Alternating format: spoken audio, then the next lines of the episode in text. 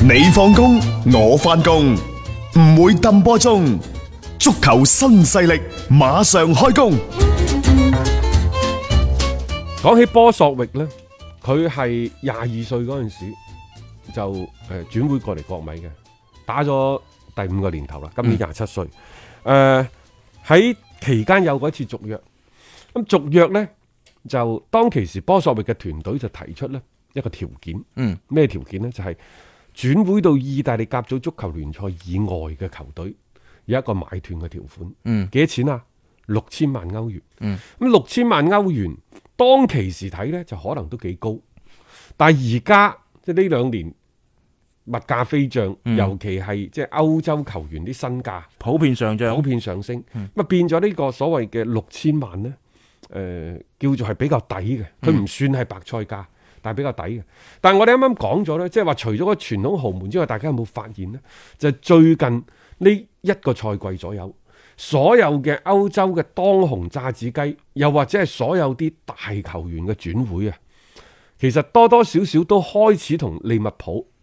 楞埋一齊嗯，啊！呢樣嘢大家要留意嗱嗯，譬如話新組。係啊，譬如咧啊就係利華古信嗰個僆仔啊，夏維斯嚇，係咯，咁仲有咧就係而家嘅波索域，嗯甚至乎麥巴比，嗯，包括尼馬嗯，都多多少少尼馬就少啲，係麥巴比都有同佢比較利物 浦係啊，即係多年係有咪有一齊緋聞嘅嗱，呢個就係一個所謂嘅大會豪門，啊，即係係唔係我都加只腳埋去先，啱嘅。即係呢樣嘢，亦都即係證明咗自己而家就已經再一次係躋身到一個豪門嘅行列當中啦，並且係受到更加多嘅可能超級巨星可能會考慮嘅一個情況。你諗下，如果你嘅本身嘅質地係唔夠嘅話呢，呢啲嘅超級巨星啊，佢真係唔一定會考慮你加盟呢支球隊講起波索域，哦嗰場波打完啦嚇，澳洲對誒國足。一比一啦。最後嘅比分係一比一打成平手嘅。嗯嗯。咁樣嘅話，我哋就小組第二咯喎。係啊唔緊要啦，踢好後面嘅賽事唔緊要打韓啊啦國嘅啫，一樣嘅啫嚇。嗯啊，講起波索域呢，佢當初係布吉勒斯特達蘭姆，嗯，國米買佢嗰陣時，一五年買係五百萬。係，咁如果嚟緊嘅夏窗要走嘅話，就六千萬。嗯，咁都有借有賺噶啦，係都用咗一段時間。最主要呢，就係波索域呢，就係喺歷任嘅即係國米嘅主教練，從文仙尼開始到呢一個嗯法蘭迪保亞、嗯皮奧里啊等等。嗯啊，到史帕迪尼、嗯干地、雷打不動嘅主力，即係講明咩啊？講明呢個人好使好用，係啊，佢喺中場好硬正噶，所以其實係啱利物浦嘅。嗯即係佢過到去，佢大概喺利物浦嗰度算一個咩人呢？就係、頂啊邊個嘅，嗯，頂啊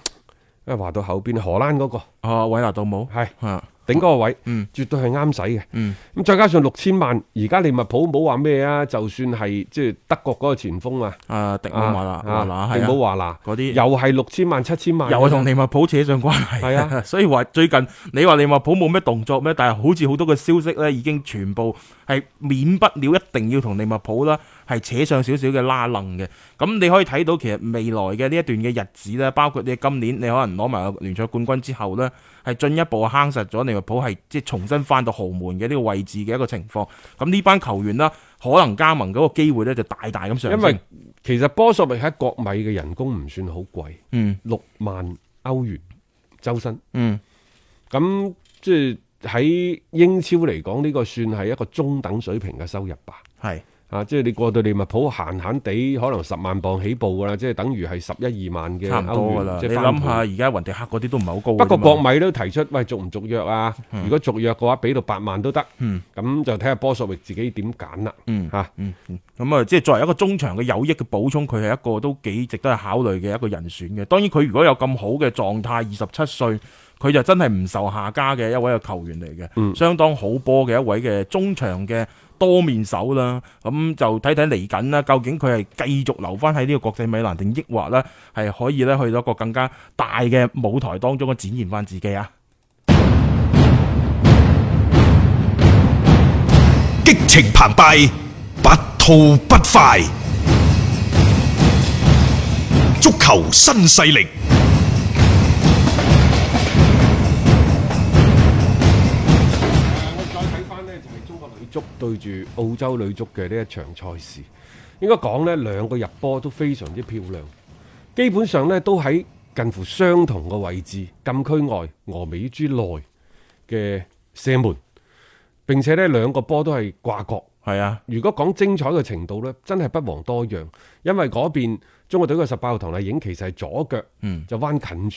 柱，佢對方嗰個十號呢，就右腳射咗個遠柱，嗯都好靚。係啊，咁啊，所以一比一嘅比分啊，合唔合理？ 我覺得都合理嘅，即係你就喺個場上邊嘅表現，同埋喺出現一啲嘅機會嘅時候，佢又把握得住，咁最終係即係將嗰個比賽打成一個嘅平局啦。誒，再次同大家講啊，即係嚟緊對韓國係踢兩回合嘅賽事，誒、慢慢去部署翻。我相信喺咁樣比較惡劣嘅條件之下，我哋今次中國女足喺小組賽當中都有咁好嘅一個表現。咁嚟緊嗰兩場嘅比賽，我哋不妨再俾多啲嘅信心佢哋。嗱，已經睇到啊，三月六號將會係客場對韓國，然後三月十一號呢就係主場再對韓國嘅。咁呢個呢，就到時大家亦都可以即係關注翻呢，就屬於呢個東京奧運會啦，女足亞洲區資格賽第二階段嘅賽事嚟嘅。誒咁啊！如果係講起講埋女足之後呢，我哋再講講呢就係本地嘅，即係一啲誒足球方面嘅消息先啦嚇。誒、首先呢，就係呢一個誒恒大方面，嗯，咁啊恒大嗰度呢，就誒、呃最新嘅消息，我相信大家都知悉㗎啦，嗯就係羅伯特蕭係就已經呢係正式。正式註冊之前呢，跌跌撞撞係因為秘魯嗰邊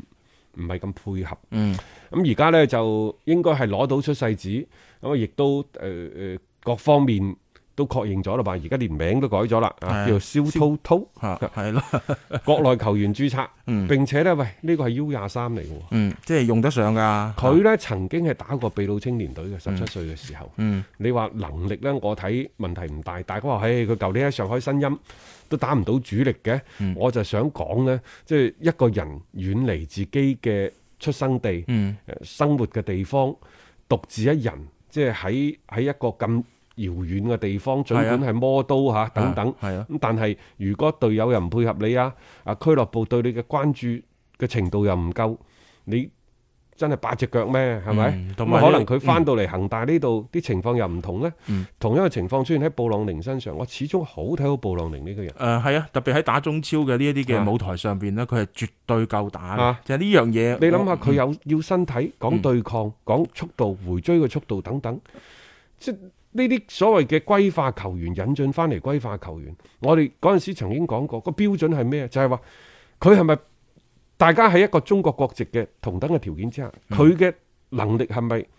喺同樣年齡嘅球員當中，嗯佢嘅水準係高？係啊，佢係咪經過一到兩年適應咗之後，佢今後嘅嗰個前景，又或者當佢而家係廿四五歲，當佢去到三十歲嗰陣時，佢係咪即係比你咩馮瀟霆啊嗰啲以後會好？嗯又或者你對比廿四五歲嘅時候，馮瀟霆同而家嘅布朗寧，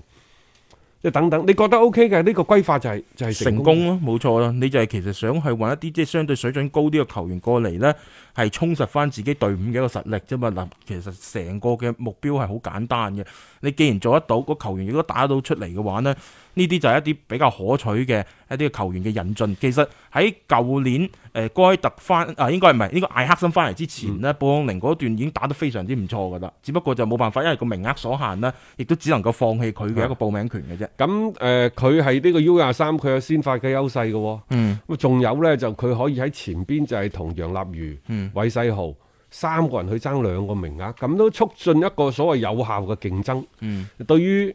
俱樂部嚟講，我都係覺得係一件好事嚟嘅。啊，係啊，多一啲咁樣樣嘅球員，佢可以冒起出嚟，即係比簡拿華路亦都可以嘅選材亦都多啲啦。更新換代嘅意思呢，就年輕球員要成長，嗯佢唔單止係質量嘅提升，仲要喺個數量上呢有一定嘅保證。嗯咁樣喂，一個又一個咁嚟，布朗寧又翻嚟，然之後啊，誒呢個阿蕭啊，阿蕭又翻嚟 係嚇，啊蕭滔滔又翻嚟，嗯咁啊楊立瑜嗯啊呢啲楊嚴中楊偉嗰啲夾埋幾個外援，係咪更新換代就搞掂咗呢？各位嚇？